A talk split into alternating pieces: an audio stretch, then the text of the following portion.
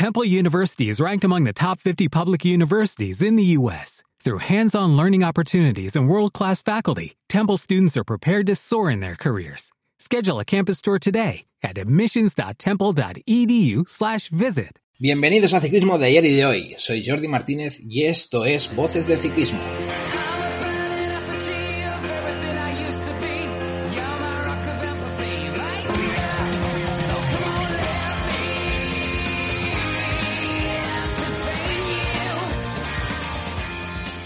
Hoy tenemos con nosotros a Pepe Rodríguez, conocido por muchos en las redes como Pepe Brasín, por su podcast Pepe Diario. ¿Qué tal, Pepe? ¿Cómo estás? Muy bien, Jordi, ¿qué tal? ¿Cómo estás tú? Un enorme placer y un honor que me hayas invitado. Eh, contigo cumplimos otra de las peticiones que nos hizo un invitado, en este caso fue Albert Rivera, de la cola del pelotón. Qué grande, Albert Rivera, y qué grande la gente de la cola del pelotón. Ahí, ahí, son unos grandes. Sé que, que, te levantas pronto y que grabas, eh, bueno, que grabas bastante pronto por la mañana y quizás hoy te ha tocado un poco el horario, ¿no? Te, te agradezco bastante que estés aquí, ¿eh? Por no, pero Jordi, sois, eh, sois mi champions. O sea, cuando hay champions entre semana yo me tengo que quedar. Pues esto es, esto es lo mismo, es, es una champions. Muy bien, perfecto. No sé si conoces un poco el formato de la entrevista. La idea es que nos respondes a cinco preguntas que van a permitir conocerte mejor y saber en qué proyectos estás involucrado. Haremos un preguntas y respuestas rápidas y al final, si quieres, te dejaremos que nos pongas en un aprieto o no, haciéndonos la pregunta que tú quieras. ¿Estás preparado? Sí, perfectamente. Muy bien. Pues empezamos. La primera es clara. Eh, para los que escuchen este podcast y no te conozcan, que creo que serán pocos, ¿quién es Pepe Rodríguez y en qué proyectos estás trabajando hoy en día? Bueno, pues soy, iba a decir, un periodista deportivo, periodista deportivo de, profesión, que no de formación, que quede claro eso, eh, ni tengo la carrera de periodismo ni tengo ninguna carrera, ¿no? yo no he estudiado nada en toda mi vida. De hecho, esto es literalmente cierto. Jamás he estudiado nada, nunca, en toda mi existencia. Pero hace ya siete años que me dedico al periodismo deportivo. Eh, otros siete años atrás, es decir, 14 años, comencé a, a, ser periodista genérico en su día en Asturias, eh, de comarcas, de, como decimos allí, Chigre y Calella, de, de bar y camino, de, de, andar por la, por la tierra y contar historias del pueblo. ¿no? Y, y, nada, el proyecto en el que ando ahora son varios, pero el esencial, el punto central de mi vida profesional ahora mismo se llama Pepe Diario, que es un podcast que hago todos los días, entre lunes y viernes, unas dos horas y cuarto, dos horas y media, sobre la actualidad deportiva. Al ser diario, pues eso, tiene un formato que se pega a la realidad, yeah. que se pega al día a día, ¿no? Es una especie de, de, periódico, por así decirlo, en formato, en formato audio. Y en este Pepe Diario, pues hablo todos los días del año de diversos deportes, NBA, NFL, fútbol y, por supuesto, el ciclismo tiene un eh, papel predominante en el programa. Y, y ahí lo, lo, lo, tienes, o sea, el Pepe Fútbol, ¿no? Sí. El, el Polipepe y el Correcto. Pepe Yankee. ¿no? Eso es. Sí, y, son, y, es, perdón. Y tocas, y tocas, a ver, muchos deportes. Eso te viene de afición, digo yo, de, de, de, de años, ¿no? Ya lo has dicho, que, que, tú has dicho 14, 15 años, a ver, por, por no haber estudiado, eso sí es una buena carrera. Vamos a decirlo claro también. O sea, que en el fondo es una carrera de realidad, ¿no? Sí, eso sí, eso sí, eso sí lo he trabajado. Otra cosa es que lo haga bien o mal, pero trabajarlo, trabajarlo, que no, no quiero que nadie se vea engaño nunca, porque dice, ¿tú eres periodista? Pues, pues depende del que pregunte. Si te parece claro. que tener la carrera de periodismo es esencial, pues no, no lo soy, en absoluto. Eh, pero sí que llevo eso, eh, casi tres lustros ya trabajando en este sector y muy feliz, eh, me hace enormemente feliz. Y yo no lo sabía porque llegué muy tarde, llegué muy mayor, eh, pero tenía una vocación enorme por el periodismo, algo que no supe hasta que cumplí los treinta y tantos. El caso es que, eh, el, como decías tú, el programa se estructura en tres partes y uh -huh. hablo de todos esos deportes porque sí, desde mucho antes de la afición periodística, desde niño, desde que tengo uso de razón, de hecho, el deporte, la competición deportiva o el espectáculo deportivo ha sido mi gran hobby, sin, ningún, sin ninguna duda. Ha sido a lo que más tiempo he dedicado eh, y eso es lo que ahora vuelco en Pepe Diario, ¿no? Pues toda una vida, no diré de aprendizaje, pero sí de, de gusto por el deporte, de conocimientos, de haber vivido todos esos acontecimientos y, de seguir viéndolo, ¿no? Eh, ya antes de dedicarme a esto, eh, a lo que más horas dedicaba del día a día en mi vida era seguir deporte. Entonces, eh, soy una, una persona de esas tan, tan peñazo, tan coñazo de, de los coach, de dedicó a lo que quería, se dedicó a lo que quería y entonces no volvió a trabajar y bueno, pues ese tipo de historias. Ahí estoy yo. Y oye, y ahí tocas pues la parte de Pepe Yankee que la enfocas mucho, ¿no? La parte americana, ¿no? En, claro, sí, sí, es eso de... Y ahí, tocas, yo creo que es, es el, el, deporte, digamos, por excelencia tuyo, ¿no? La NFL, ¿no? Que sería, digamos... Es mi liga favorita, sí. Es mi liga favorita. favorita por lo que me conoce, por lo que se me conoce popularmente, es porque estuve tres años cubriendo la actualidad de la NFL en el diario AS. Por lo tanto, eh, se me conoce básicamente por eh, haber sido eso, un periodista de NFL. Y no niego que es mi favorita y no niego que es mi, a la que más tiempo dedico, sí, sí. Y por lo tanto, en la sección deportiva norteamericana, todos los días del año, todos hablo de NFL. Así como todos los días hablo de NBA y todos los días hablo de fútbol. Claro. Y, y, todo eso empieza con la NFL, como has dicho, ¿no? En el diario As, ¿no? Y a raíz de ahí, pues bueno, viene la parte, ¿no? Que, que todo el mundo conoce de Pepe Diario, pues ese podcast de, de, de pago, ¿no? Que sale un poco de, esa idea, ¿no? Eh, donde, donde estás en el diario As, ¿no? De que te, te haces un poco la idea de decir, oye, ¿no? Haces el paso, vamos a decirlo así, ¿no? Sí, bueno, yo, yo hacía, yo hacía un podcast antes del diario As, hace muchos años, hace ya seis, siete años yo hacía un podcast para mí, ¿eh? a nivel currículum, si quieres. ¿no? Eh, yo vivía en Asturias y cuando me mudo a Madrid yo me quedo sin trabajo. Me quedo sin trabajo, vamos, dejo mi trabajo en Asturias, en la Nueva España, en el periódico asturiano, y yo vengo a Madrid sin nada. Entonces, como me encantaban los podcasts, como me encantaba el deporte norteamericano, pues estando en casa sin hacer nada, me dediqué a hacer un podcast. Sabía que no me iba a escuchar ni mi padre, pero que, que sirviese como ejemplo de lo que puedo hacer si alguien me pregunta qué currículum tienes, mira, yo hago esto. Tenía una web también donde escribía artículos, por lo tanto me parecía, quizás una idea naif, no lo sé, me parecía que era mejor eso que matar currículums, ¿no? Hmm. Si esto cae en ojos o oídos de alguien, pues aquí ves si valgo o no valgo. Que a eso estamos hablando, ¿de, qué años era, más o menos? Pues 2014. Claro, es que ahí, ahí hacer esa apuesta, ¿no? Era, era pues, pues casi lanzarte un poco, ¿no? bueno, la verdad es que no era hacer una apuesta, era que estaba en casa sin hacer nada. O sea, no me iba a quedar tampoco sin hacer nada en todo el día, ¿sabes? Era, era básicamente el a ver por dónde salgo. Claro. Eh, total, que al poco, porque fue muy poco después, eh, el diario AS está empezando una sección de NFL y me llaman, me llaman. Eh, en la entrevista salen las cosas muy, muy bien y me contratan. Y yo, al entrar en el diario AS, les pido por favor que me dejen seguir haciendo el podcast. No hacía falta que me lo pagasen aparte, no hacía falta que lo hiciese en horario de trabajo, de hecho no lo hacía en horario de trabajo, lo hacía en mi casa, hmm. pero que me dejasen hacer el podcast. Y bueno, lo que quieras, eh, pero me lo ponían en la web y eso hace que en vez de que te escuchen tres personas, te escuchen tres mil. Claro. Eh, pasas a que te conozca la gente y sin comerlo ni beberlo, en un año había convertido ese podcast que se llamaba Diario de las Américas en el más escuchado de España de, deportes. Eh, insisto que no me quiero tampoco aquí poner eh, medallas que no me corresponden. Tiene que ver porque estaba en el diario claro. Claro, o sea, un poco la difusión que te genera las, ¿no? pues genera eh, el inicio, ¿no? De, esa idea, ¿no? Que luego, pues, haces ese paso, ¿no? Haces de decir, oye, me apuesto por mí y tiro con el podcast yo, ¿no? Sí, eso fue ya el tercer año de estar en el diario AS. la sección original de NFL pues estaba desmoronando porque no dábamos eh, las cifras que ellos esperaban y pues habían despedido a compañeros míos y a mí me estaban recolocando. Eh, yo siempre digo lo mismo, o sea, con total y absoluto agradecimiento eh, al diario AS.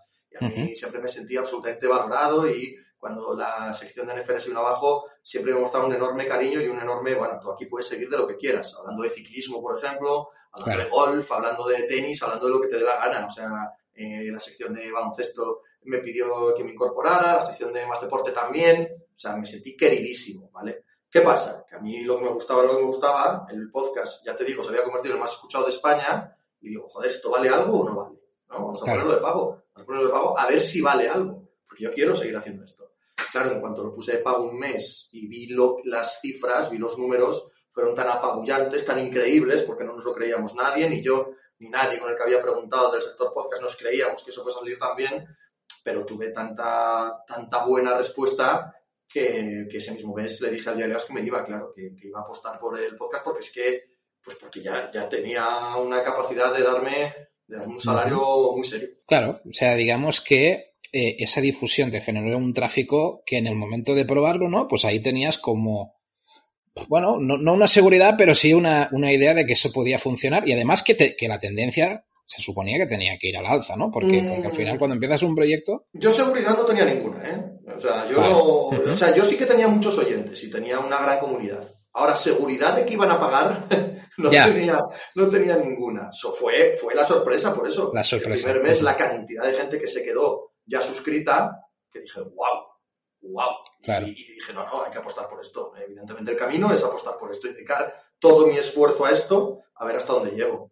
Sí, y eso fue hace tres años y un mes, pues fue el 4 de julio del año 2018, y aquí estamos. Pues sí, sí, ¿no? A ver, tres, tres añitos de programa, eh, que ya hemos dicho, pues Pepe Yankee con el, la NFL. No sé si tocas también NHL, MLB, todo, ¿no? O sea, todo lo que, todo lo que es el deporte americano así, digamos, de... Toco las cuatro grandes ligas, ¿vale? Que las sigo. Eh, en la PGA de golf, que lo meto también en norteamericano, pudiendo meterlo en polideportivo, pero bueno, en norteamericano. NASCAR, IndyCar, y el deporte universitario, el fútbol americano y el baloncesto universitario, es lo que trabajo. Madre mía. Y, eso, claro, el yankee, porque luego ya te metes En, en Polipepe y ahí nos estás tocando, bueno, metes ahí la NBA por lo que, por lo que he visto, ¿no? Y, pero claro, te metes en, en, todo lo que son el resto de deportes, ¿no? Que entiendo que ahí, pues, tu Fórmula 1, ¿no? Tu, tu, las motos, MotoGP también. Sí, sí, también. También, también. Es Fórmula 1, MotoGP, tenis, boxeo y UFC, que eso a veces va en el norteamericano y a veces en el poli, depende de lo que necesite yo para cuadrar el programa, va en un lado o en otro, y mogollón de ciclismo. Mogollón de ciclismo. Mogollón de ciclismo. Sí, sí, ciclismo mogollón. es que el ciclismo es, es, realmente, después de la, del fútbol americano y a la altura de, un poco detrás si quieres, de Champions y NBA, el ciclismo es lo, cuarto que más sigo. Muy bien. Oye, y la parte, y ya entraremos en ciclismo, la parte de fútbol, veo que centras bastante en Champions, ¿no? Por eso. O sea... Eh, bueno, depende, ¿eh? Hablo mucho también de, la Liga Española y, de la Premier. Depende de, la actualidad. Por ejemplo, llevamos todo el verano hablando de selecciones, evidentemente. Claro. Eh, y ahora del mercado, ¿no? ¿no? Depende de la actualidad. Lo que sí que es verdad es que, dado que soy seguidor del deporte en sentido global, porque lo soy, porque es lo que me gusta, pues no le doy mucha más importancia a lo que ocurra en un Sevilla-Valencia que a lo que pueda ocurrir en el Tottenham en Liverpool, ¿sabes? Eh, lo, tengo más o menos a una altura similar. Y claro, si hay Champions, la Champions por supuesto que se la come todo, porque la Champions es la cima de todo ello. Dado que lo sigo desde un ámbito global, eh, sí que le doy toda la importancia. Habiendo Champions, es verdad que, que de lo que de la Champions. También veo que eres un tío que disfruta, digamos, del deporte eh, fuerte, contundente. O sea, no, no te andas con chiquillas, ¿no? o sea, no, andamos con tonterías, ¿no? Exacto, no andas con tonterías, ¿no? O sea, que, que por ejemplo, escuché que la, la CB no la sigues, ¿no? O sea, te centras básicamente en NBA. Pero bueno, que al final... No, no, Euroliga también la veo. Además me gusta mucho la Euroliga. Sí, esta sensación de todo el invierno, tener partidos de Euroliga a las 6 de la tarde, 7 de la tarde, una, una, noche de martes de noviembre, oscura y tal, y estar en casa viendo al, Chesca y el Fenerbahce es, me produce gran placer, ¿no? La Euroliga sí me gusta mucho. Y, luego, a ver, todo esto, eh, en principio lo compaginas también con la parte esta de que las tardes te, pones en Twitch, ¿no? Y haces ese preguntas y respuestas, que antes ya te lo he dicho un poco, pero, pero me sorprende la, velocidad y, la rapidez, o sea, con la, bueno, preguntas y respuestas, básicamente el título no engaña. Y me sorprende y es de alabar la rapidez que, que haces tú las respuestas y, cómo tratas el tema, porque, realmente me, gusta cómo lo haces, ¿eh? la verdad. O sea, es una forma de que la, sobre todo porque la gente entiendo yo que, que, también le gusta que, que, estén atendidos, ¿no? Por, por quien está en la pantalla, ¿no? Que es la parte de Twitch graciosa. Te agradezco enormemente estas palabras, Jordi, porque a todos nos gustan los piropos y, de verdad que te lo agradezco de corazón. Eh, Twitch empezó, eh, medio en broma, medio no, para rellenar las tardes, porque la verdad que tenía mucho día libre. Entonces empecé con la idea de, bueno, si atraigo a gente que no me conoce, porque básicamente toda mi promoción viene a través de Twitter, y digo, bueno, pues igual en Twitch encuentro gente que, que no me conoce de nada, ¿no? Voy a intentar, voy a pasar las tardes ahí y no se me ocurre otra cosa lo que dices tú, de preguntas y respuestas con la comunidad. Y eso ha ido derivando, como siempre, tú tienes una idea original y de la idea original a lo que acaba siendo no se parece en nada. Ha acabado derivando en una especie de tardes de comedia con la comunidad que, a mí me resultan muy agradables. Y tengo la sensación de que a la gente que está metida en el rollo, que está todos los días, eh, pues también nos resulta agradable, ¿no? Se han ido creando una, especie de, microclima, ¿no? De micrositio en el que las bromas privadas, ¿no? Eh, surgen rápido y veloces y, y, como lo mismo que el podcast. Como me ciño a la actualidad o nos ceñimos a la actualidad, el, el que sigue mi trabajo se ciñe también a la actualidad, no vamos a encontrar, pues no sé, eh, reportajes o, o, programas y reflexiones acerca del pasado. Bueno, nos ceñimos a la actualidad, nunca deja de ser fresco. Nunca deja de ser fresco, porque realmente estás hablando de lo que está pasando o de lo que va a pasar esa noche, ¿no? Entonces, eh, me, resulta un, un producto muy fresco y lo que dices tú, muy ágil, muy rápido y, me divierto mucho, de verdad, me divierto mucho. Yo, ya te digo, yo muchas veces, eh, igual ando desconectado por el trabajo y estas cosas, y es poner una hora el, el, tu, tu Twitch y me pongo al día rápido porque al final todo el mundo pregunta cosas de lo que ha sucedido, ¿no? Y al final para mí es muy fácil porque yo lo pongo y digo, hostia, mira, hostia, ha ganado. Me pasa un poco con, mira, eh, estos días que te estaba viendo, que tú, eh, no es que seas antijuegos, ya lo has dicho muchas veces, pero no es, un, no es algo que te atraiga mucho, ¿no? No, no, nada, y, y, claro, a mí me pasa lo mismo, que no, no es que no me atraigan, es que no tengo el tiempo para verlo y no, no me apetece. Y, y, a través de un poco las preguntas que te van soltando y la gente lo que te va comentando, pues me he ido enterando también de medallas que ni me había enterado. es que, que, es una forma de ponerme al día, lo que tengo que decir. Y oye, para mí, ya te lo digo, ¿eh? todo lo que es la NFL y todo esto, para mí es un mundo por descubrir, porque ya te digo, no soy seguidor, pero, pero, ¿sabes lo que te digo? Que, que, que, me das, me das como cosillas para que diga, hostia, igual esta temporada lo pruebo, ¿sabes? No, no sé, eso, la sensación esa también de que aporta, ese Twitch aporta eso, ¿eh? de verdad, Jordi, lo agradezco mil. O sea, a mí estas cosas me llenan, me, me resultan muy agradables, muy, muy agradables. Te lo agradezco infinitamente todas estas palabras. Yo, realmente el tema de Twitch, eh, no sé cómo lo valoras, Em, porque yo entiendo que empiezas con el podcast, que la cosa pues te está yendo bien, a ver, y, que, y que entiendo yo que pues va en progresión. Pero ¿cómo ves esta inmersión de Twitch? Porque llevas un año ya, ¿no? Haciendo esto en Twitch. Yo creo que sí, que es eh, agosto del año pasado debió ser. ¿Sabes por qué? Porque uno de los puntos fuertes cuando en mi mente, eh, que luego, ya te digo, lo que tienes en mente a lo que luego sale, pero uno de los puntos fuertes era, dado que se me conoce mucho por la NFL, aprovechar las mañanas de domingo, ¿vale? De 10 a 12 de la mañana, para hacer previa de la jornada de la NFL, que luego se juega íntegra de tarde en el domingo.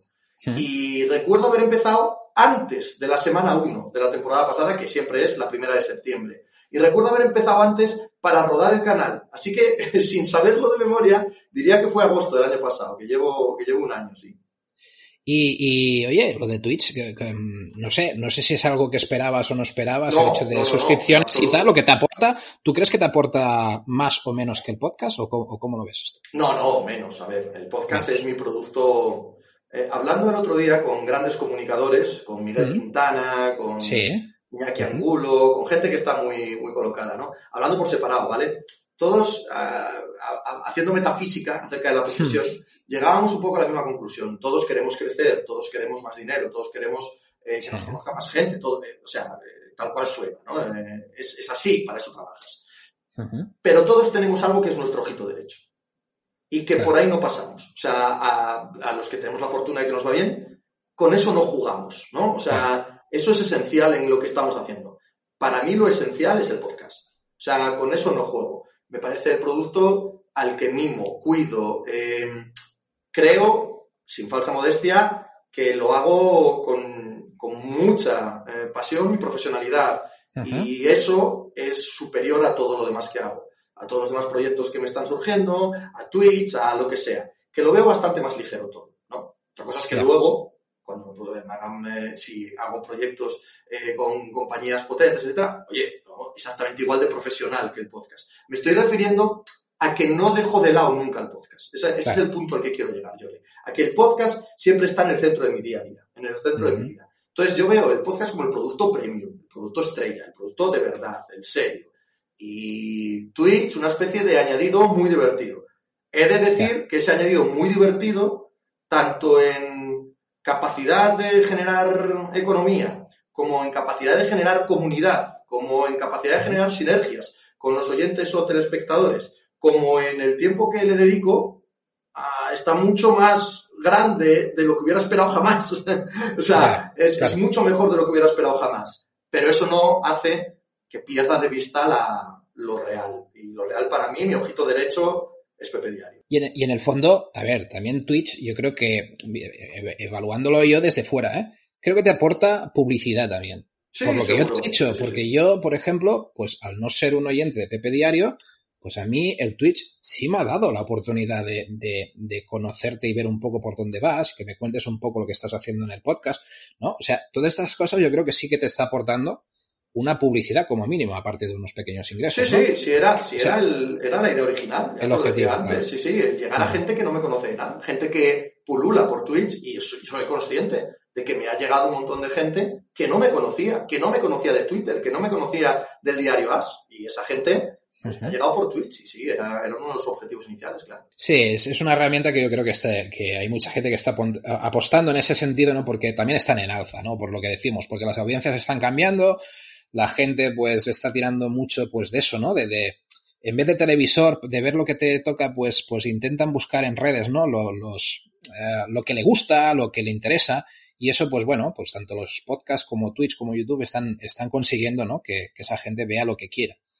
Y yo creo que son herramientas bastante interesantes. Completamente de acuerdo, sí, sí, sí. Y oye, eh, sé, porque yo, mira, eh, cuando, cuando te propuse hacer esta, eh, esta entrevista, eh, pensaba que estaríamos cerca de ese proyecto que tienes entre manos, pero veo que te lo han atrasado al final. Lo ¿no? han o atrasado, sea, lo han lo atrasado, han lo han atrasado, vale. Con lo cual, no, no se no voy a. no voy a sacarte nada, ¿no? No, imposible. Muy bien, muy bien. Bueno, pues nada, eh, simplemente decirte que, bueno, que nada, estaremos atentos a ver de, de qué se trata y encantados de, de ver por, por dónde, va la, dónde va la cosa, ¿no? Me hace, me hace una enorme ilusión, solo, solo puedo decir eso y, y- y tengo unas ganas inmensas de que empiece. Muy bien. Y bueno, eh, una de las preguntas que te quería hacer es que tú apostaste muy fuerte por la monetización de, digamos, del podcast, ¿no?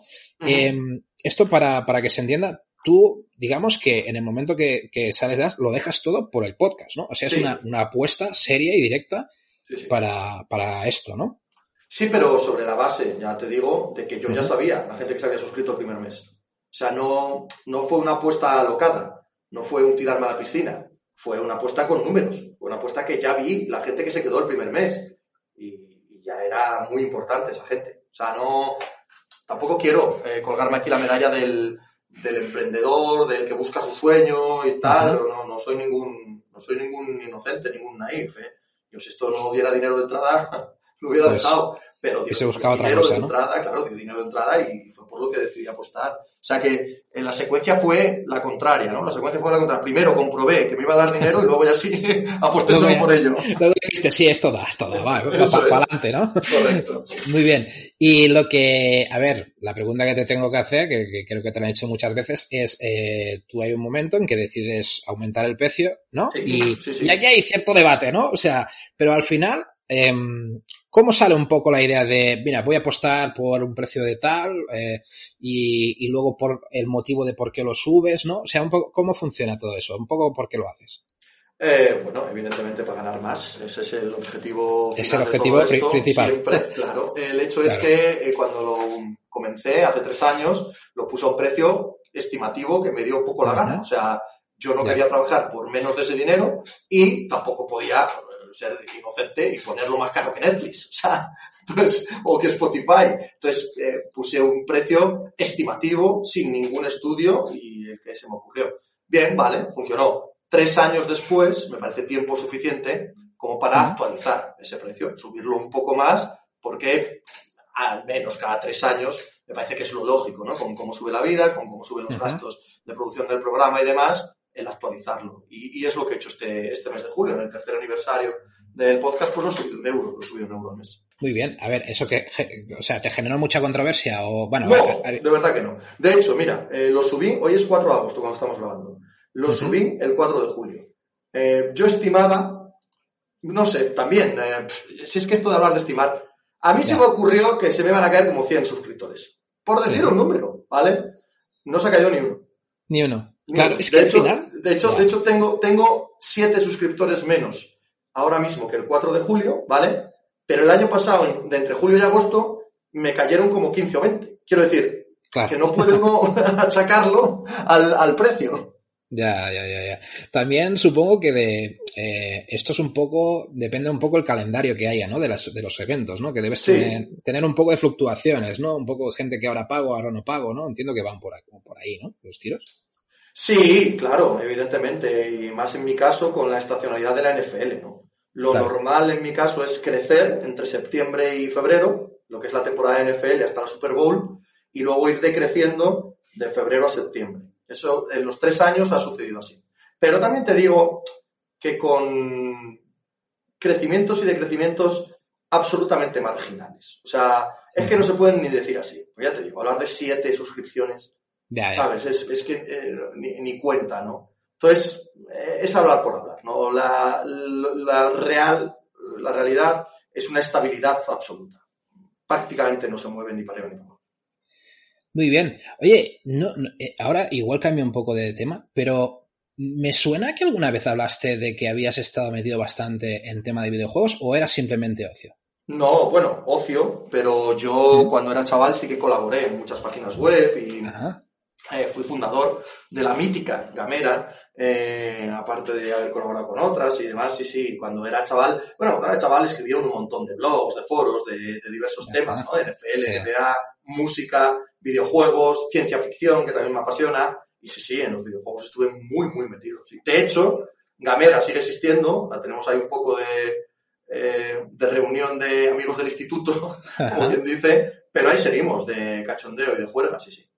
Bien, ¿y, que tienes a tu hijo que, ha fichado por un equipo de Valorant? Sí, sí, sí, así es, el pequeño. Está muy orgulloso, sí, sí. Has pasado los genes ahí del videojuego, ¿no? Y oh, son, unos viciados. ellos, sí, la, la, chavala no, a la chavala no le interesan nada, la verdad. Nada. Nada de nada. Muy bien. Oye, y también me sorprendió en un comentario que hiciste sobre el tema de, los juegos. Eh, ¿Los eSports, los ves olímpicos? Pues me da igual, supongo que sí. Tarde o temprano, con el avance de, del seguimiento masivo que tienen y siendo el COI un nido de piratas absoluto que está para tratar de sustraer dinero de todos los lados, pues lo sacará metiendo, claro. Muy bien.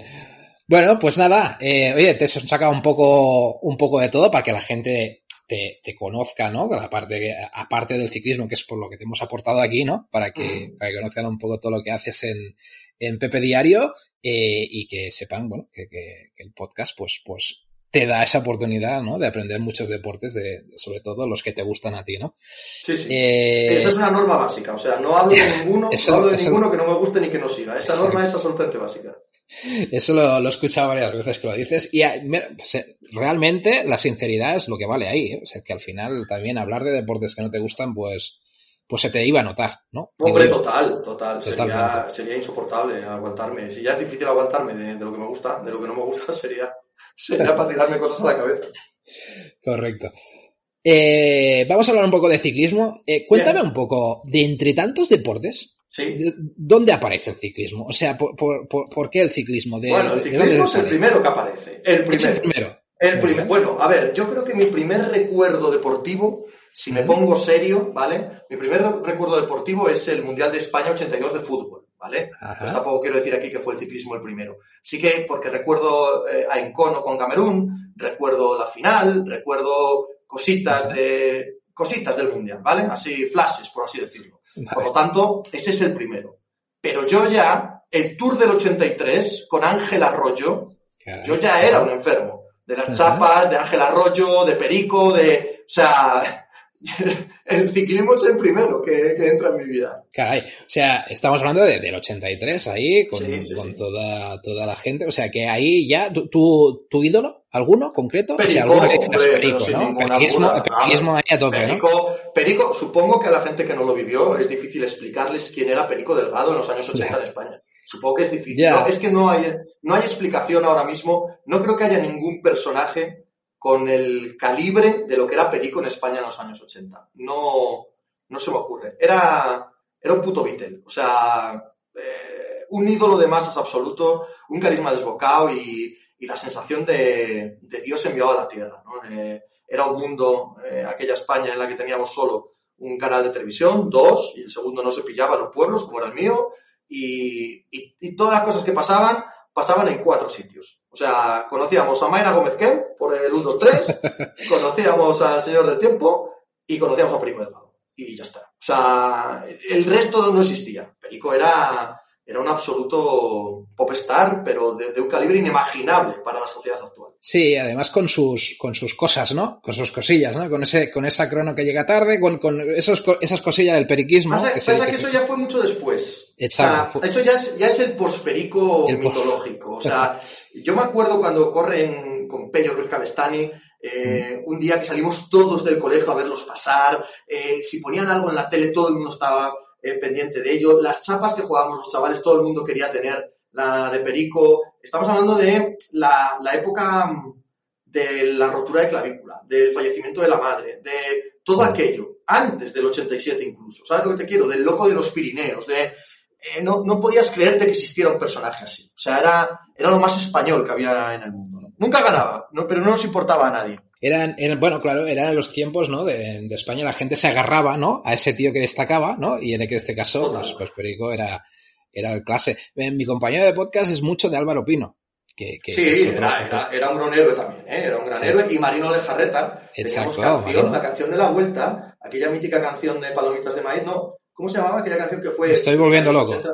Sí, y, le cambiamos la, eh, la, letra por Marino Lejarreta. Marino Lejarreta era, o sea, Marino era también una estrella, y Álvaro Pino, por supuesto, sí, sí. Sí, sí, Y luego vino la época, la época Indurain, ¿no? Que, que esa, ¿cómo, ¿cómo, la viviste tú? A ver, es que ahí nos cambió a todos, yo creo, ¿no? Absolutamente entregados, absolutamente entregados. Mira, coincide el Tour de Francia siempre con las fiestas de mi pueblo, que son las fiestas del Carmen.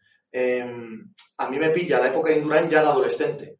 Entonces, la época de Indurain me pilla de doblete en doblete, de Cuba librada, no dormir, dormir dos horas eh, y pasarte a 37 grados en el salón viendo etapas del tour una tras otra. Y Indurain era, bueno, claro, eso, eh, que eso fue otro rollo, pero nunca llegó al nivel de carisma y de locura personal que tenía Perico. Nunca, nunca, nunca llegó aquello.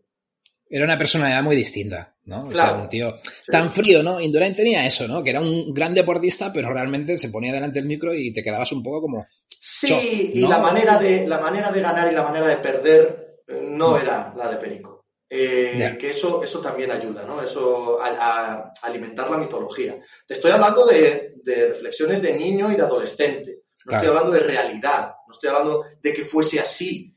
Eh, o, que, o que fuese justo que fuese así. Eh, pero la realidad es esa para los niños, para los adolescentes de aquella época, lo que eran. Yo lo cuento muchas veces, además yo soy asturiano. Eh, en Asturias esto es verídico. Llegamos a querer que Tony Romingers le ganase a Indurain.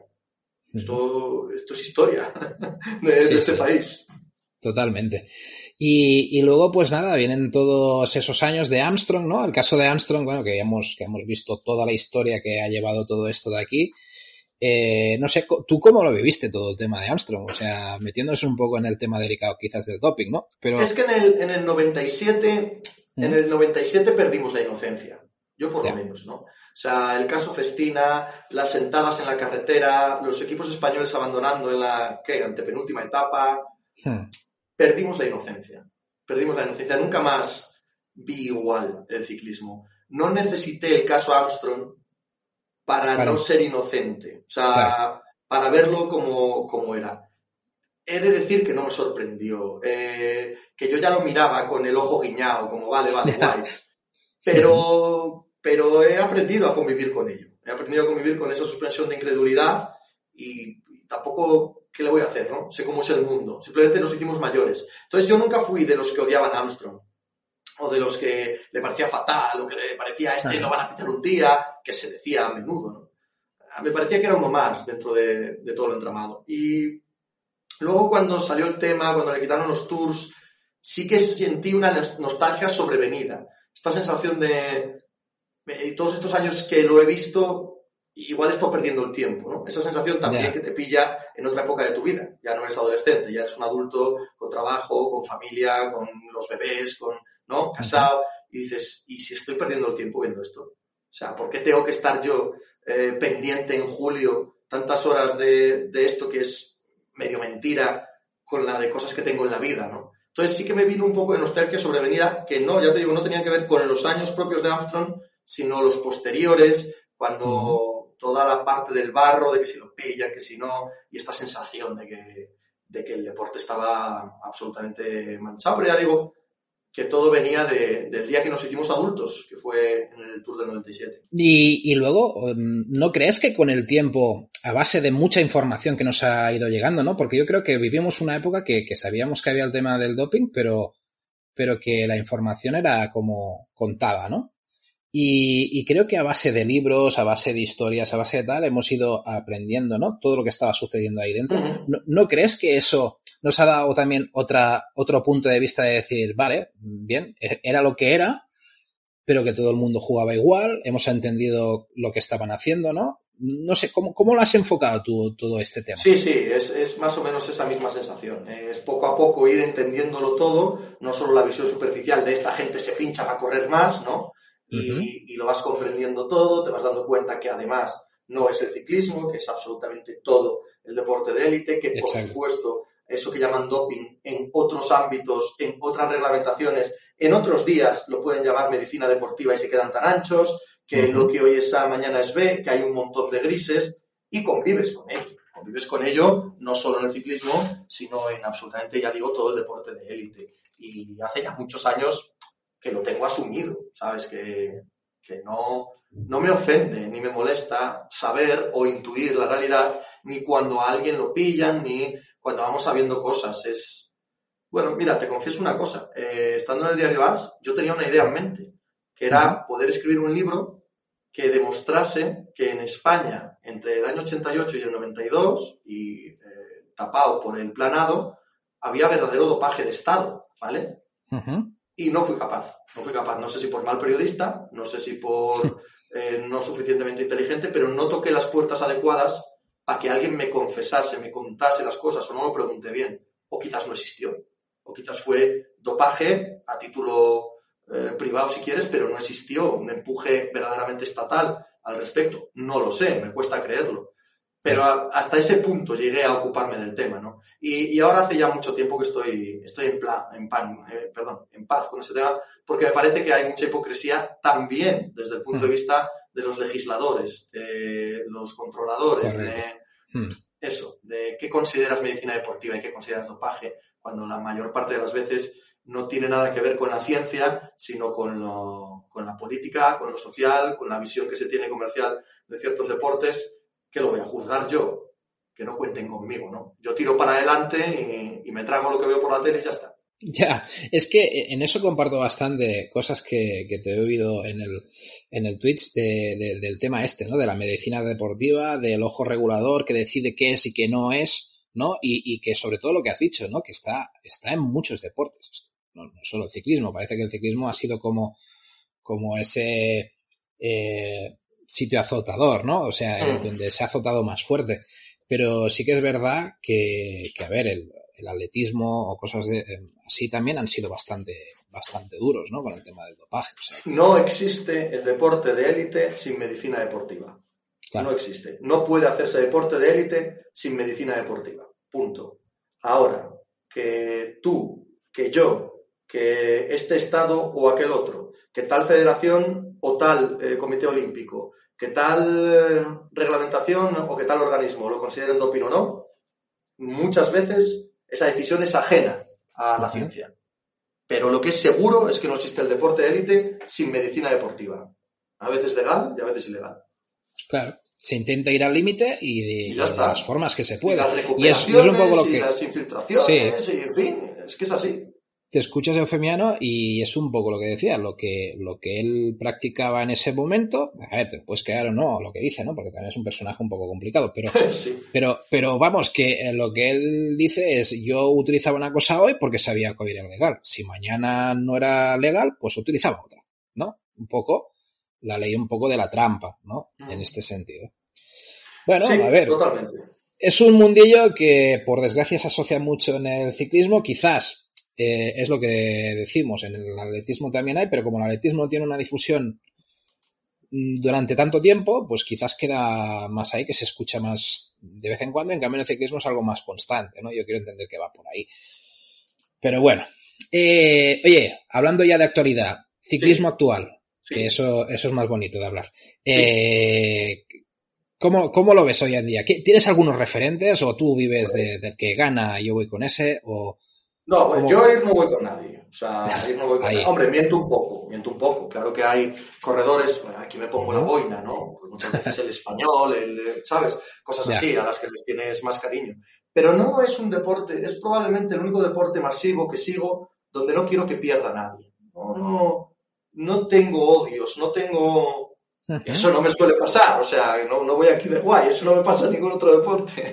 Eso es lo curioso, es lo que te iba a decir, que el ciclismo, el ciclismo parece que es un deporte que, que, te lleva a no tener un equipo, a no tener un, un referente. Que cambio, claro, tú, cualquiera de los que llevas en el podcast, mm, puedes pecar muy fácilmente de decir yo soy de tal equipo, yo soy tal No, no, es que lo soy, es que lo soy, de hecho, y, en todos los deportes que sigo hay unos que quiero que ganen, otros que quiero que pierdan, unos que detesto, unos que me encantan, es así. Exacto. Pero el ciclismo no, el ciclismo no, no, me pasa, no, no tengo ni, ni corredores, perdón, ni equipos que odie o que me gusten más, o insisto, si saco el tema de la boina, que sí que es verdad, que muchas veces eh, ves a un español en una fuga, pues quieres que gane el español. Ves al bala con opciones, quieres que gane el bala. Pues sí, esas cosas me pasan, claro que sí. Y en Juegos Olímpicos o Mundiales, por supuesto, que quiero que gane eh, la selección española y bueno, pues, pues no me quito eso.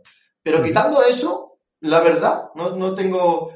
Me, me, gusta la grandeza, eso sí me gusta, ¿vale? Eso, eso sí que soy... Eh, suelo, suelo tender a, a valorar más cuando ganan los muy buenos, ¿no? No sé si me explico. Ya, sí, eh, yo también. Es, esta sensación de que si está nevando, que nieve 7 metros, ¿no? Pues si está ganando Van que gane 7 clásicas. Si está, si está ganando Pogachar, que gane 6 tours seguidos. Esta, esta sensación de, de, que quiero ver grandeza, de que quiero ver cosas muy impactantes y muy enormes, ¿no? Claro, como creo, creo que vivimos una época dorada del ciclismo, prácticamente tengo de eso cada 15 días durante eso, todo Eso es lo que te iba a decir, porque eso te lo he escuchado, no sé si ha sido hoy o, o cuándo, que has hablado de época dorada del ciclismo. Y, y la verdad es que, eh, a ver, yo todavía no pienso, ¿eh? No sé, yo me lo paro a pensar y digo, hostia, eh, eh, estamos viviendo quizás una época que han salido mucho talento.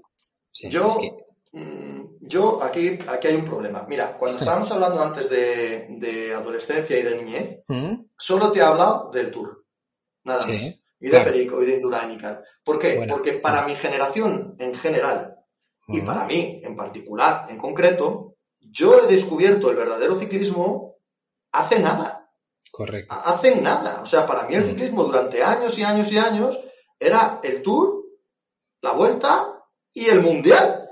Lo que nos llegaba, básicamente. Nada más. O sea, yo, No, yo no he conocido el ciclismo de verdad hasta, hasta el bendito Euros por Playa. O sea, eh, no lo conocía, sí que sabía que existía, pero yo no le echaba cuentas. Es que Son Kelly ganó, yo qué sé, Flandes. Yo, pues, Si te lo contaban como, como si no te lo contaban, o sea, te daba igual, tú estabas a ver quién ganaba el tour, ¿no? Entonces, claro, eh, se une el que yo creo que está eh, apareciendo o estamos viviendo una época totalmente dorada, se une eso, mi desconocimiento, mi falta de referencia es que igual era igual eh, tan excitante esto en, el 93 en, primavera, pero yo no lo sabía, yo no tenía, no tenía ni la más remota idea. Entonces aquí, claro, estoy tirando con subjetividad absoluta, porque yo desde que he descubierto el ciclismo de verdad, no es hace tanto tiempo. Y desde que he descubierto el ciclismo de verdad, sí que creo que vivimos en una época dorada. Pero alguien que lo haya vivido me dirá, no, te equivocas. En la época de Jalaber, en la época de Buño, en la época de Sonkel y tal, ya no te quiero contar, en la época de Mer, eso de Inol, esto era lo común. Pues, pues será, será, pero yo no lo sabía. Y además te digo otra cosa, que eh, nos han llegado, por ejemplo, talentos como son Van Der Poel o Van Aert o, tal que han llegado del ciclocross. ¿Qué veíamos nosotros de ciclocross 15 años atrás? Yo sí que tengo, conozco algunos frikis que sí que veían algo de ciclocross, pero, pero eran muy pocos. O sea, al final la mayoría ciclocross no tenemos ni idea. Y evidentemente, seguro que 15 años atrás, empiezas a sacar nombres y había auténticos genios del, ciclocross. No, tengo ninguna duda de que seguro que llegaron a la carretera. Pero hoy en día los conocemos con nombres y apellidos, ¿no? Y además se atreven a, retar a los de la carretera, que eso ya eh, me parece la leche. Y ganarles. Exacto, exacto. O sea, de, decirles, oye, eh, yo qué sé, lo, yo, yo lo que digo, por ejemplo, una pregunta que te lanzaré. El último, lo último que hayas disfrutado mucho del ciclismo. Y yo te digo una cosa, Van der Poel en el Mur de Bretaña. En, en, el Tour de Francia, porque lo que hace ahí es una burrada delante de los grandes de las grandes vueltas. Totalmente, totalmente. Y el día, el día antes a la Philippe. Exacto. O sea que, bueno, eh, no sé, a ver, el tour, ¿cómo lo has visto? Mm. A mí me ha parecido genial. A mí me ha parecido magnífico. Yo he leído muchas críticas, no las comparto en absoluto. Antes hablaba de la grandeza. Eh, yo ver a un corredor que a mí, ahora, en este momento de su carrera, me parece que aspira a ser Merckx e Inol, que no me entienda mal nadie. No estoy diciendo que vaya a llegar, no tengo ni la más remota idea.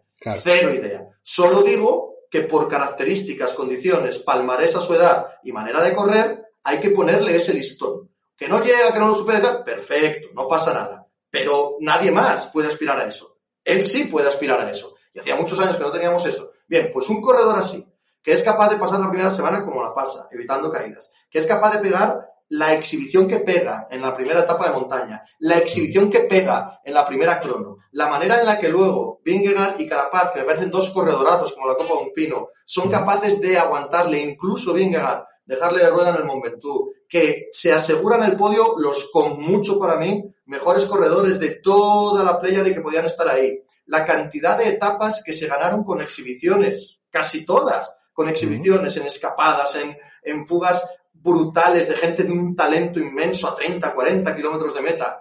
Yo lo pasé fenomenal. Ganó a la Philippe, ganó Van Der Poel, eh, lo hizo Mojor y lo... Madre mía, yo, yo, yo he pasado un tour maravilloso. Sí, sí, la verdad es que para, para resumirlo un poco, yo creo que nos dan una primera semana, de, bueno, nueve días de escándalo, ¿no? Yo creo que eh, son nueve días que no esperas de un tour y que creo que lo pueden poner a la altura de uno de los mejores tours, al menos de los que ya hemos visto nosotros. Eh, por, por, por, tener a esos tíos, a esos tíos que normalmente no van a un tour y que te vienen aquí a demostrar lo que tal. Luego pasa lo de Pogachar, que es lo que tú dices, que, que te genera un poco esa situación, pues lo más normal posible. Y es que si cuando un tío te destroza el tour ya a la segunda semana, tampoco puedes esperar que ese tío se dedique a, destrozar a todo el mundo la tercera semana. Lo más normal es que se mire a los demás y diga, oye, eh, yo ya he ganado, ¿no? Es que si tenemos un tío con esa capacidad, será lo normal que suceda eso yo creo que ahí... Lo anormal, lo anormal sería que llegase con 30 segundos a la última crono. Claro. Y yo creo que ahí el, quizás el único pega que le podemos meter es que nos hubiese gustado que Primo Roglic no se cayera. Ah, claro, siempre. Porque yo creo que era el rival. Era, era, el rival.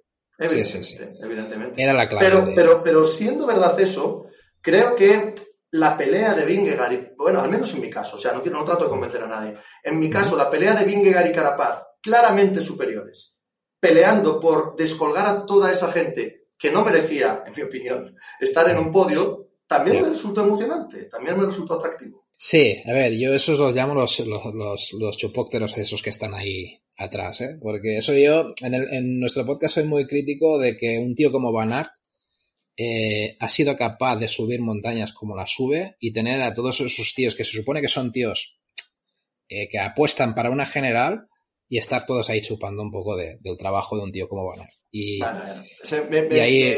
se me olvidaba Van Aert. gana en el Bombetú, gana una crono y gana los Campos Elíseos. Por Dios, eso es grandeza absoluta. Y estoy completamente de acuerdo contigo. Esa gente que está ahí, y yo no me meto con ellos, cada cual su carrera y cada cual sus capacidades. Pero que Vingegaard y Carapaz les ganasen, hmm. a mí me, me, reconfortó, me pareció un buen final. Y que Pogachar ganase a Vingegaard y a Carapaz en las dos etapas de los Pirineos y ganase las etapas Pogachar, también me parece bien. En fin, yo, yo, yo soy, he sido muy fan de este tour, me parece que es un tour magnífico, magnífico. Sí, yo creo que nos... A ver, yo, yo, siempre he sido muy crítico del tour, ya te lo digo así de claro. Sí, y este a mí... Mucha gente lo es, sí, sí. Y, y, y, este a mí me, me, ha convencido mucho. Sí que es verdad que al final, pues igual se nos ha hecho un poco largo, pero pero que ha sido un gran tour, ha sido un gran tour. No es mi caso, ¿eh? No es mi caso, y sí que se me han hecho largos otros, y sí que me han parecido otros mediocres, pero este en concreto a mí, a mí me parece que, que lo ha tenido todo. Pero bueno, eh, sé que soy minoría, ¿eh? Sé que, no, sé que mucha gente opina como tú. Yo, yo, a ver, a mí se me ha hecho largo porque yo también soy muy de clásicas, ¿eh? O sea, me gustan mucho más los monumentos, yo las grandes vueltas, ha habido años que te puedo prometer que he visto tres o cuatro etapas y he dicho, esto no me lo miro pero porque yo soy, tiro mucho de clásicas, me gusta el tema del ciclocross y no sé, soy, eh, me gusta más este mundillo, ¿no? Y, y, quizás esto de las grandes vueltas, pues este año realmente a mí me han hecho un favor muy grande.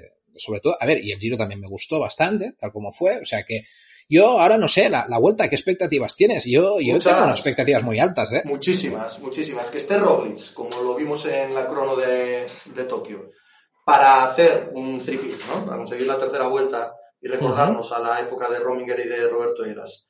Y que a la vez esté Bernal, que puede ser el primer no europeo que gana las tres grandes.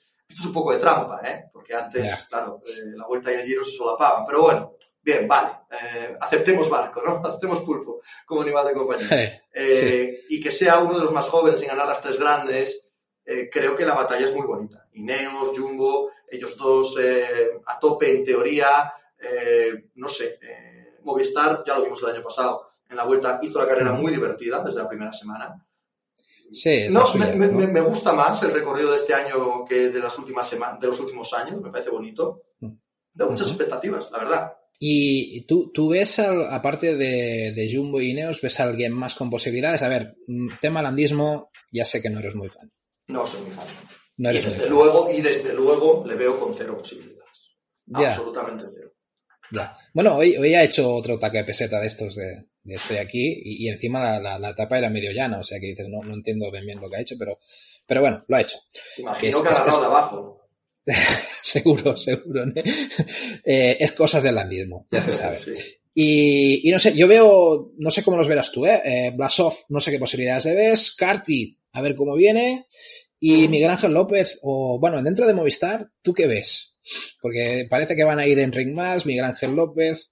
Veo, veo un mogollón de mediocridad. Yo es lo que veo, una mediocridad absoluta. Mediocridad, como digo siempre, como digo siempre, a estas alturas, a la altura top. O sea, ya sé que son ciclistas profesionales con victorias. Estoy hablando de, de, la cima, de, de, pelear una gran vuelta, de pues no les veo a ninguno de ellos, absolutamente a ninguno. ¿Cómo vamos a comparar a cualquiera de ellos lo que hemos visto esta temporada? Que a Enric Mas le gana a Stephen Kuhn eh, la vuelta a, a Comunidad Valencia eh, el tour que hemos visto de Miguel Ángel López tenga la excusa del COVID y demás. ¿Cómo vamos a comparar eso con Roglic metiendo a todos los especialistas del planeta un minuto en Tokio y con Bernal como ganó el Giro de Italia? Un tío que con 22 años ganó un tour. ¿Cómo vamos a comparar a cualquiera del Movistar con estos? Imposible. De hecho, de hecho eh, el tema de Ineos a mí me surgen dudas por porque eh, es una cosa que hemos discutido siempre en nuestro podcast, que es el tema de Adam Yates.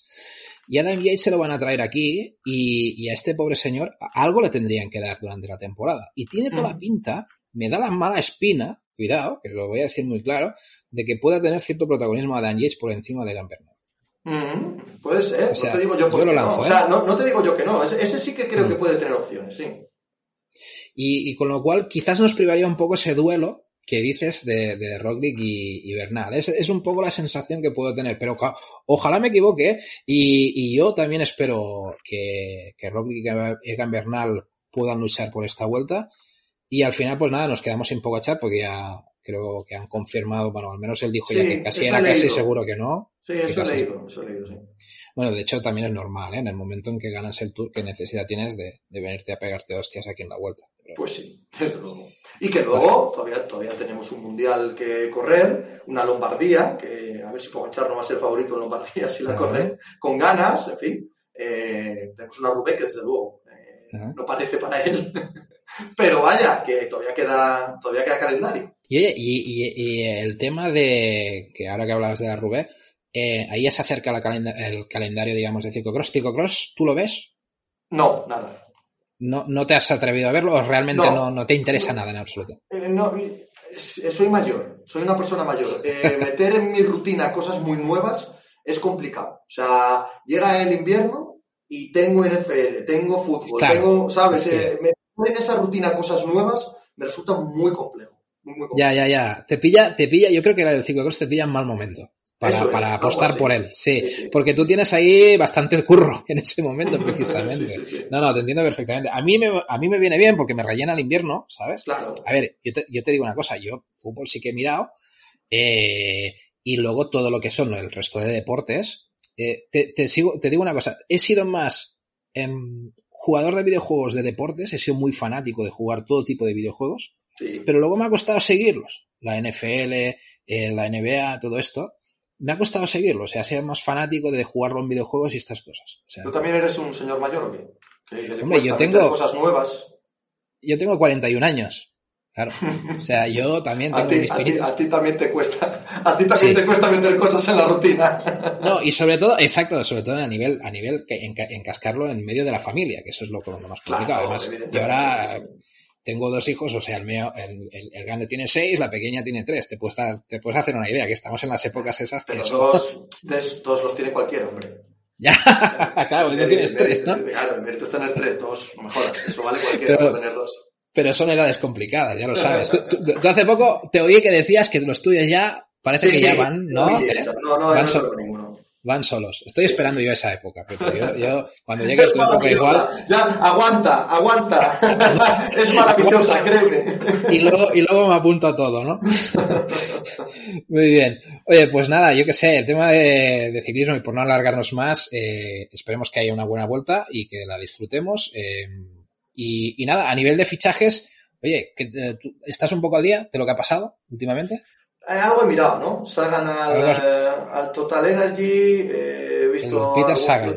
sí, he visto algún ¿Qué, ¿Qué te ha parecido lo del Peter Sagan? ¿Tú, qué opinas? o sea, ¿realmente crees que puede, que Peter Sagan a, a, los 30 y pico, 31 creo que tiene, puede darle ese salto de calidad Total Energy? No, o sea, creo que puede ser un buen corredor, creo que puede hacer alguna que otra cosa buena, creo que nunca más volveremos a ver al Gran Sagan. Eh, esa parte me parece obvia, ¿no? Pero bueno, oye, si les da un par de victorias al año, un par de momentos estelares, como los que nos ha regalado en el último año y medio, pues, pues ya está bien, supongo. Y el que apunta, no sé si lo has visto, el tema de Bora, está haciendo una renovación espectacular de Total, sí, sí. Yo no sé qué pretende. Radical, ¿eh? Sí, sí. O sea, haciendo con Higuita y con sí. recuperando a Sam Bennett, que lo de Sam Bennett yo no lo veo muy claro. Porque Sam Bennett... No, yo tampoco. Todo, todo, todo todo sprinter de Koenig. Exacto, no todo lo que sale de Koenig luego sí, no, sí, no, no, funciona. Pero bueno, ve, veremos a ver cómo evoluciona la cosa. Pues nada, Pepe, eh, si quieres llegamos al momento que te cedo el control unos minutos y te dejo que nos hagas una pregunta. Una pregunta que, que os haga yo a vosotros. Eh, ¿Quién mm. es el segundo mejor ciclista de la historia de España? El segundo mejor ciclista de la historia de España. Hmm. El segundo. ¿Y, y Sí. por qué no me pides el primero? Porque sé cuál es el primero. O sea, no tiene gracia esa pregunta. Sí. Sí, sí, sí. Mm. Es incuestionable. Es más, si estás Bueno, cuestionando va. primero, eh, es probable que tú y yo acabemos a bofetadas, ¿eh? Tampoco, tampoco Mira, no, te voy a confesar una cosa. Te voy a confesar una cosa. Eh, mi compañero de podcast es más de Valverde que yo, ¿vale? Nosotros tenemos el club de, de- del WhatsApp para que, para, para que veas un poco el conflicto del club de Purito y Valverde, ¿vale? Y yo, yo por simpatía, ¿eh? no, por, no por, por méritos igualitarios, eh, he sido de purito en su época. ¿vale? Quizás ahora no tanto, ¿vale? Pero, pero en su época de ciclista sí. Pero te diré dos ciclistas que a mí me, me han gustado mucho, que han sido... eh, te hablo de más de actualidad, ¿eh? porque pondríamos a Miguel Indurain como un gran referente para mí de, de todo el mundo, ¿no? Eh, y luego yo creo que Valverde ha hecho números espectaculares. Y a mí, como gustos personales, por lo que yo he vivido y tal, me han gustado mucho Freire y Joan Antonio Flecha. Pero esos son gustos muy personales de lo que yo te Claro. digo, ¿eh? De tema clásicas. Sí, sí, sí, claro, Y evidentemente. claro, es muy personal, porque la gente igual se me va a decir, "Hombre, ¿cómo vas a decir que estos son los mejores? Pero para mí han sido esos referentes. No, para no, ti, a ver, el, prim- el primero, el primero, sácame de dudas. ¿El primero cuál es? Indurain, Indurain está fuera de concurso. Indurain es, es uno de los tres deportistas españoles fuera de concurso, yo creo. O sea, hay, Vale. hay tres deportistas para mí en España que no que son, son a nivel mundial, quiero decir. Ajá. O sea, sobrepasan el, la boina que decía antes, ¿no? Se meten en, en debates filosóficos y metafísicos de la historia de su deporte. Son Rafa Nadal, Sebe Ballesteros y Miguel Indurain, creo que no hay, creo que no hay ningún debate, ¿no? Y Exacto. luego el segundo, creo que sí que hay debate. En España sí que hay debate. Puedes decir Freire, puedes decir, eh, por supuesto, Valverde, por supuesto, Contador. Creo, creo que hay debate. Creo que hay debate ahí sobre quién es el segundo. Y ese debate sí me interesa. Yo particularmente diría que Valverde. Pero entiendo que es debatible, entiendo que es subjetivo y entiendo que eh, puede haber argumentos de peso por cualquiera Ya. de nosotros. Yo creo que Valverde tiene un punto a favor, quizás con el Mundial, Sí. ¿no? Yo, yo creo que conseguido- tiene 100 130 puntos a favor, es mi, es mi punto de vista. Ya, ya. ¿sabes? O sea, Perfecto. pon 130 victorias una detrás de otra, ¿no? Hay, hay, hay veces que los números, o sea, no, no todos son eh, el número de victorias, pero no puede ser algo menor. que un tío haya ganado 130 carreras. O sea, hay, cosas, hay cosas que se te van de la cabeza, ¿no? Sí, y, es una, una, cosa que hemos eh, he dicho muchas veces nosotros, también nosotros, es esa época dorada que generó, ¿no? Valverde, eh, Contador y toda esta gente que... Purito, efectivamente. Exacto, que generaron... Yo, yo siempre digo, la, la vez que estuve ahí en Lagos de Covadonga, la, la vuelta que se decidían entre Valverde, Contador y, y Purito, que, que, estaba Purito de líder y que no había manera que Contador le sacase el rojo y a la siguiente, al siguiente día en Fuente D le metió Fuente D, sí, sí. sí, mítica Fuente D. Sí, sí. Y yo ese, ese año lo recuerdo como, como muy bonito, muy bonito. Sí, increíble. Tremendo, desde luego que sí. Muy bien, pues nada, pasamos a, si quieres, a un preguntas y respuestas rápidas, ¿vale? Vamos a ello. eh, yo creo que ahí, bueno, tú responde un poco lo que quieras, ¿vale? Además ya... No iba a hacer otra cosa, como seguro imaginabas. exacto, exacto. Muy bien. A ver, tema de, sobre deportes. Yo okay. te pongo una situación estúpida, pero tú me dices, a ver, coinciden un partido de la NFL, sí. un partido de los Pistons, sí. de la NBA, sé que te gusta, sí. eh, un partido de, de, Liga del Atlético y uno de los monumentos del ciclismo. Coinciden. Ya sé que es un poco real, pero pasa. ¿Qué haces? Eh, eh, tengo que ver uno en directo y los otros están prohibidos, porque claro, yo ahora que vivo en diferido, los vería todos en diferido, pero entiendo que, entiendo que me pierdo por completo todo lo otro, ¿no? Sí, sí, sí. va, te lo pongo más difícil, sí. No, si es así, el partido de NFL, sí. Ahí no hay duda, ¿no? Por lo, ya, bueno, ya no, no, hay duda, eh, hay duda, hay duda, hay duda con el monumento, hay duda con el monumento. A mí, a mí los monumentos son días gloriosos en mi calendario. Los cinco días de monumento, vamos, de, de, decir a la familia hoy no vamos a ningún lado, no te digo más. Ya, ya, ya, ya. A mí, mira, a mí me ha llegado a pasar que yo me, en su día me llegué a poner Dazón por el tema del MotoGP, ¿vale? Cuando, cuando se cuando llegó aquí sí. Dazón y todo el rollo, y me encontraba que cada vez que había las puñeteras MotoGP, eh, tenía que ir a cenar a casa de mi madre, tenía que... y digo, al final me lo quité, digo, me, me cago la hostia, no puedo verlo nunca, siempre lo tengo que ver diferido y ver, y claro, ver las motos en diferido, pues te, será que no te comes spoilers por todas partes. Que no, que no, que hay que evitarlo. No entras en redes sociales y punto. La vida en diferido es la vida mejor, Jordi. La vida en diferido es la vida mejor. Sí, sí, yo eso, ahí veo que lo tienes dominado, ¿eh? Sí, sí, sí te veo. Oye, y eh, precisamente en eso, mejor plataforma para ver deportes, de todas las que utilizas. Mm, el Game Pass, el League Pass de la NBA. El League Pass de la NBA, ¿no? Sí, como, sí. Como, aplicación, aplicación, ¿no? O sea, por, por Correcto. lo que tiene. Vale, guay, guay. Sí, sí. Hace años, hace años era el Game Pass de la NFL, que era ciencia ficción, o sea, parecía enviado por extraterrestres. Era una cosa increíble, pero se ha quedado atrás. Se ha quedado atrás y le ha adelantado la NBA, en mi opinión, claro. Muy bien. ¿Cuánto, de, ¿Cuánto dinero te dejas en plataformas deportivas? Uf, al año, al mes. Eh, bueno, a, al mes. A ver, eh, bueno, claro, eh, hay, hay, algunos que los pagas anualmente. Claro, pero ¿no? lo puedo dividir, ya, lo, puedo prorratear en meses. A ver, eh, por ejemplo, eh, son 14 euros de NFL y NBA, que ya nos ponemos en 28. Son 10, creo, de eh, béisbol, 38. 10 de hockey, 48. 10 del universitario, 58. 68 con Dasón, son 3 euros el euros por player, ¿no? 71 el euros por player. Mm, ¿Solo deportivas o tengo que meter también Netflix y demás? Eso es lo que te iba a decir. Y no deportivas, entiendo que metes más, ¿no? Sí, tengo Netflix, Disney Plus y HBO. O sea que nos vale. ponemos en 100 más, sí, sí. Eh, más eh, ¿cuánto pago de Movistar? Pasé Movistar eh, se meten más conceptos, pero vamos, mínimo 45 euros de tele Movistar son, ¿no? Sí, sí, sí, con el pack enterito, sí, sí, te comes. Sí, sí. 145 y eh, esto no debería decirlo, pero me gasto 6 euros al mes en una increíble aplicación pirata. Esto es, esto es de coña. Tengo todo oficial, todo, todo, ¿Sí? absolutamente todo oficial, y muchas veces acabo viéndolo por el pirata porque es mejor. Porque, porque es mejor. Ya la capacidad que tengo de tener multipantalla, mover, cambiar los tamaños de las teles, ponerlo, curioso, ¿eh? ponerlo en la tele, es maravilloso. Curioso, curioso. Sí, Así sí. que eso, como 150 euros al mes, ¿no? Más o menos.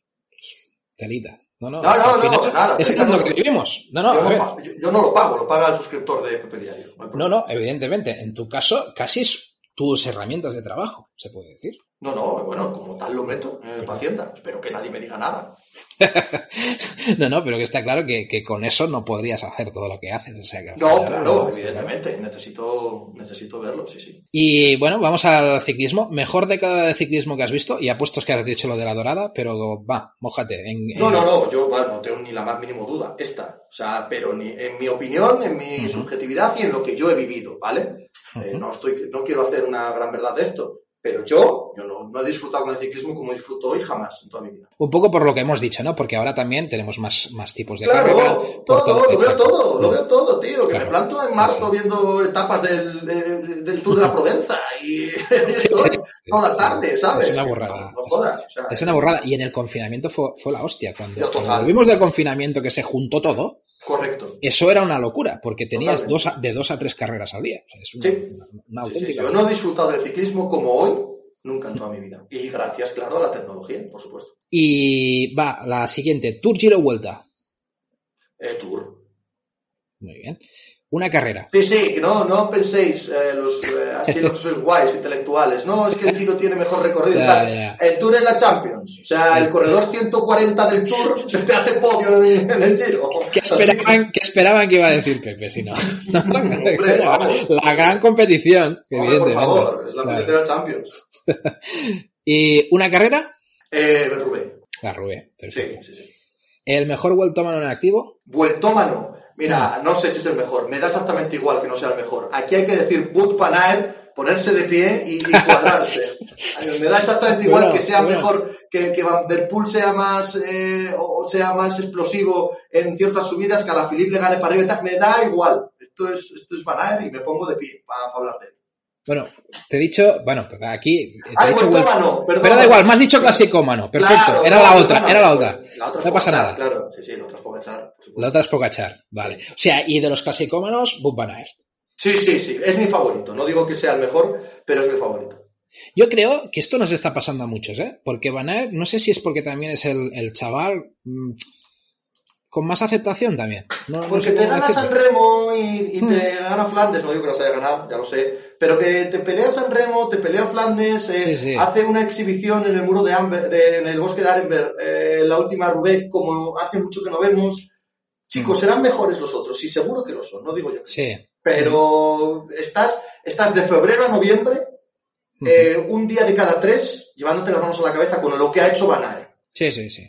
Y, y te diré más, y, y, si ves el ciclocross, aún más, porque la época Seguro. en que se mete ahí tiene eh, lo que acabas de decir. O sea, Van Der Poel es un tío que tiene una. técnicamente es, es, es un fuera de serie. Pero es que Van Aert es un tío que. Eh, ¿Cómo te lo diré? Si, si en una carrera eh, Van Der Poel pierde un minuto respecto al líder porque le ha pasado no sé qué, ya te, te olvidas de, de, de, Van Der Poel. ¿Vale? Mm. Van Aert no. Van Aert es un superviviente. Es un tío que no va a ceder la carrera hasta, hasta que llegue. Y si llega 30 segundos más tarde, va a llegar 30 segundos más tarde.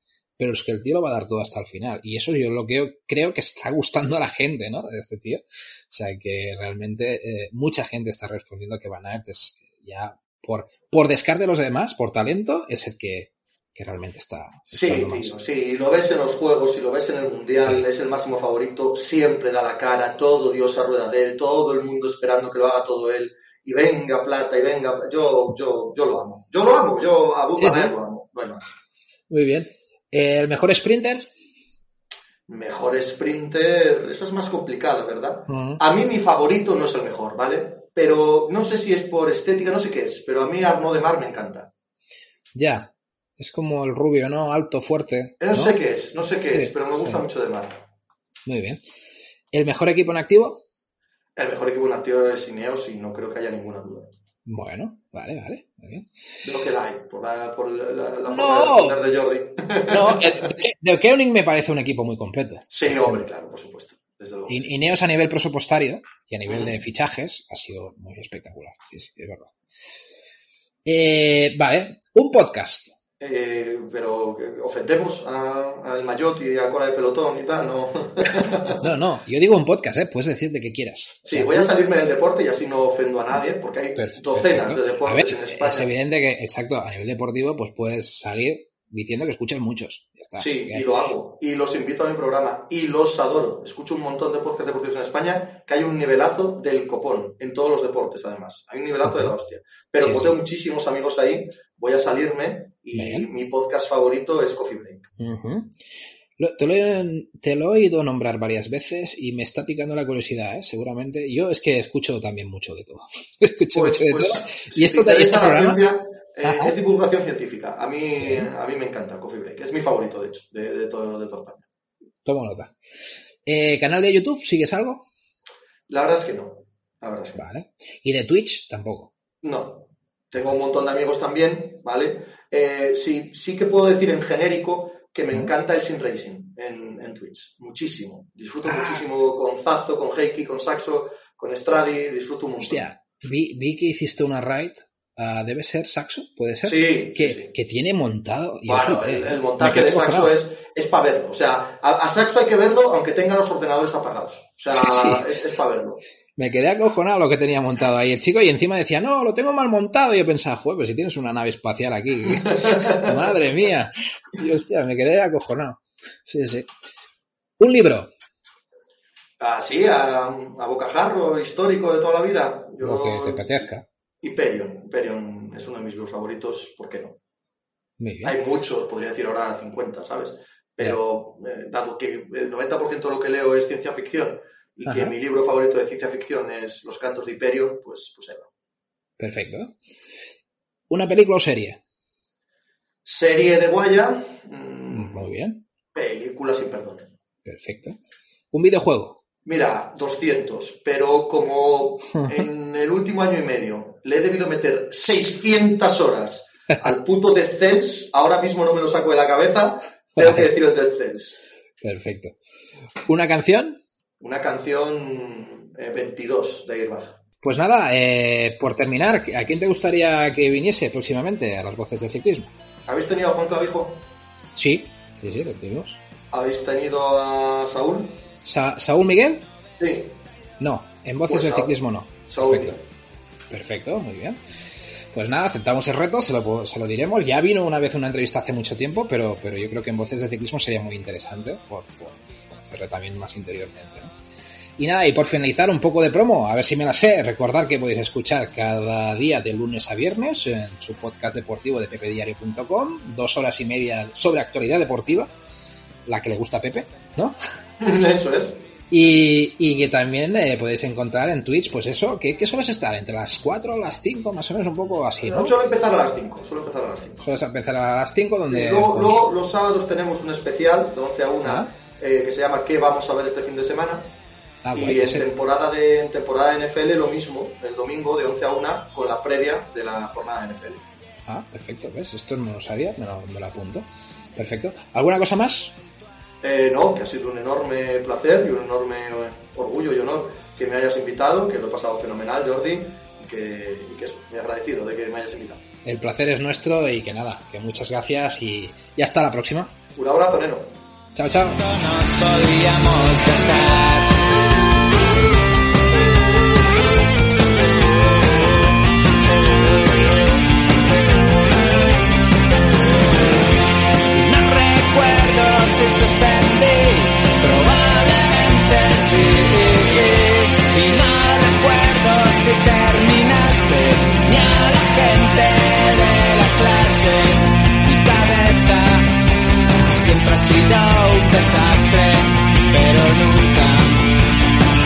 nunca